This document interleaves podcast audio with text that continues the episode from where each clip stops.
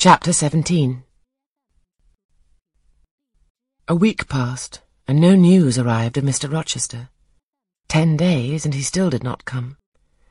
Mrs. Fairfax said she should not be surprised if he were to go straight from the Leas to London, and thence to the Continent, and not show his face again at Thornfield for a year to come.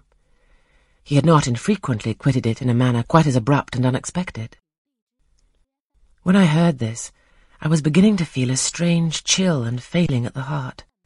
I was actually permitting myself to experience a sickening sense of disappointment, but rallying my wits and recollecting my principles, I at once called my sensations to order, and it was wonderful how I got over the temporary blunder, how I cleared up the mistake of supposing Mr. Rochester's movements a matter in which I had any cause to take a vital interest.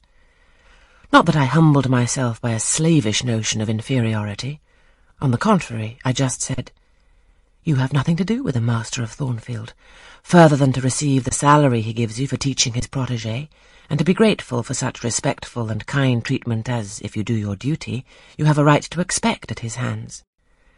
Be sure that this is the only tie he seriously acknowledges between you and him, so don't make him the object of your fine feelings, your raptures, your agonies, and so forth. He is not of your order. Keep to your caste, and be too self-respecting to lavish the love of the whole heart, soul, and strength where such a gift is not wanted and would be despised.